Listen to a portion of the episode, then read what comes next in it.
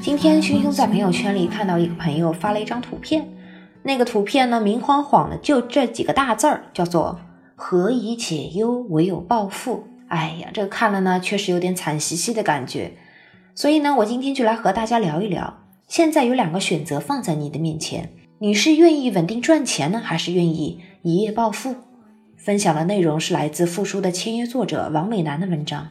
作者说，一个人应该选择稳定赚钱的工作，还是选择那种一夜暴富的工作呢？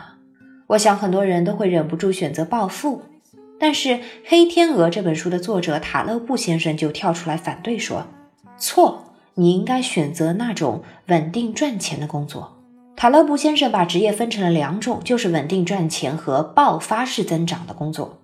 稳定赚钱的职业很好理解嘛，就是你拿工资，对不对？你拿稳定的工资，其实都是算稳定赚钱。你只要安心待在岗位上，每个月都会收到一笔月薪，年底的时候呢，可能还会有奖金。而如果你再往下延展，所有需要增加劳动和时间来换取更多财富的职业，其实都算是稳定赚钱的。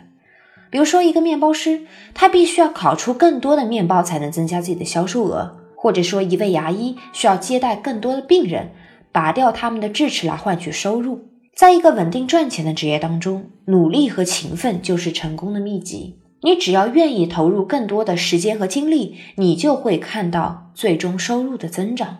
但是，爆发式增长是完全相反的。就算你投入无限度的勤奋，可能也无法保证你最后获得成功。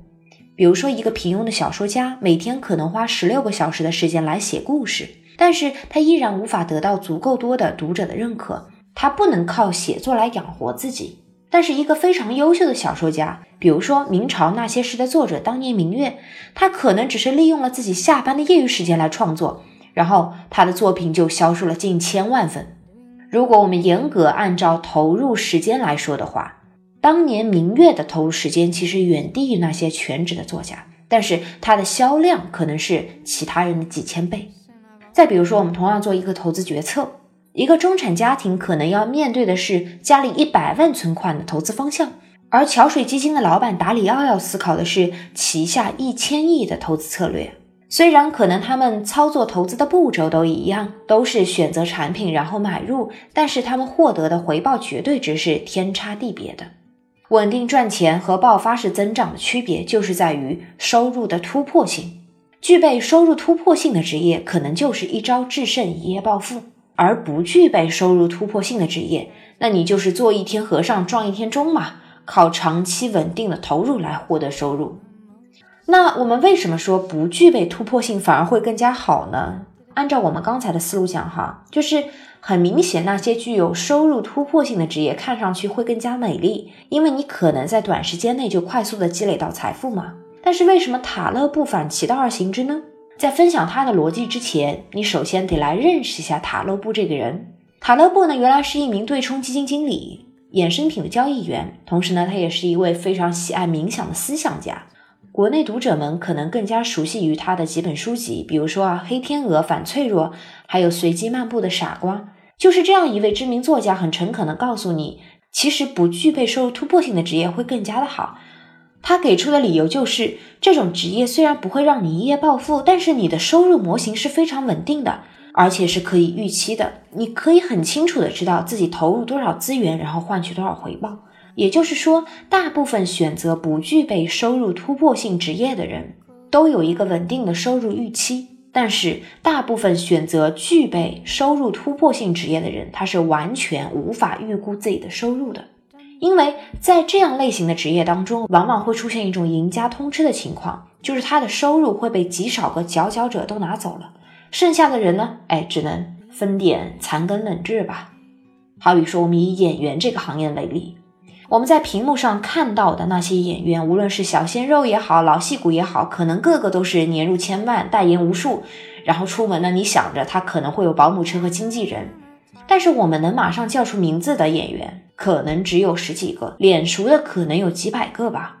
但是你去微博上搜索“演员”这个用户标签的时候，你会发现跳出来二百四十四万个。这就意味着有大量的不出名的演员在我们看不见的角落里努力奋斗着。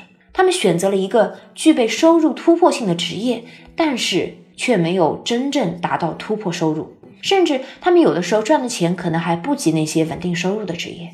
这是因为这是一个赢者通吃的行业，所以塔勒布就建议呢，大多数人你应该选择稳定赚钱。如果你按照塔勒布的说法来做，那么未来的十年、二十年的预期就非常的清晰。但是我想，可能很多人会不甘心如此平庸。但如果你去选择突破，又可能变身为小虾米被大鱼吃掉，然后呢，就会非常的纠结。所幸啊，在这个时代，其实我们是有机会把这两种优点融为一体的。我们应该以投资组合的思路来运营自己。我简单解释一下，什么叫做投资组合。啊，比如说你们全家有一百万需要去投资，如果全部都存到银行里的话，那么安全是安全的，但是这个利息也低的可怜，是不是？你可能一年也就拿个大几千块钱的利息吧。但如果你去买股票、买基金的话，收益可能会高一些，但是呢，与此对应的，你也要面临损失的可能吧。按照正负百分之十来算，那么你可能赚十万元，但是你也可能亏十万元。按照原先的思路啊。你要么就缩起头来，安心的拿些利息，稳赚不赔，但是呢也没多少钱；要么呢你就狠狠心，对不对？我就拿出一部分的钱，看看我到底是能赚一笔还是亏一笔。而如果我们用投资组合这个思路的话，你就把自己的资产进行组合嘛。好比说，你拿出八十万存活期赚利息，然后你再拿剩下的二十万来购买货币基金。如果你能赚了，那真的就是好事儿；如果亏了，其实啊。也不至于伤筋动骨。目前所有成熟的投资方式，其实基本上都是以组合的形式出现的。那么它是兼顾了机会和风险。那么一个人在职业上的选择，如何打造出自己的投资组合呢？首先，你需要有一个不具备收入突破性的职业，比如说一份稳定的工作，或者是某个符合标准的项目。在这个部分当中，你知道自己只要投入一定的时间和劳动，就可以获得回报。而你将会把自己的大部分时间都投入到这个部分，所以呢，这个也就是你的本职工作。然后呢，在这个职业之外，拿出额外的时间去尝试那些具备收入突破性的职业，比如说，你就去写一本书啊，或者是做一门功课啊，甚至是几场直播。那你的目标是通过这些尝试来获得收入的突破，这部分可能会成功，但是也可能会失败。在这个过程当中，你就投入的是自己的业余时间。最后呢，用一种整合的方式，就是把你自己本职工作的收入模式进行修改，达到两者并存的状态。好比说，有一个朋友，他在去年的时候啊，就做着一份全职的工作，那么他是收入稳定可以预期的。然后呢，他会利用晚上和周末的时间，拿出所有额外的时间去制作课程和写作，来获得课程销售的收入和文章专栏的收入。这样呢，他就去突破一下那个收入瓶颈。到了今年，他就成为了一名课程设计师，就直接把这两种收入的方式合并到了职业当中。当他与其他老师合作的时候啊，通常会有两种合作模式。第一种呢，就是按课程的结束收取设计费，属于典型的多劳多得、少劳少得。第二种呢，就是按照课程最终的收入进行分成。如果卖得好，可能一次合作的分成就超过一年的劳动所得。那如果你的职业和这位朋友的职业非常相似，那你完全就可以尝试融合嘛。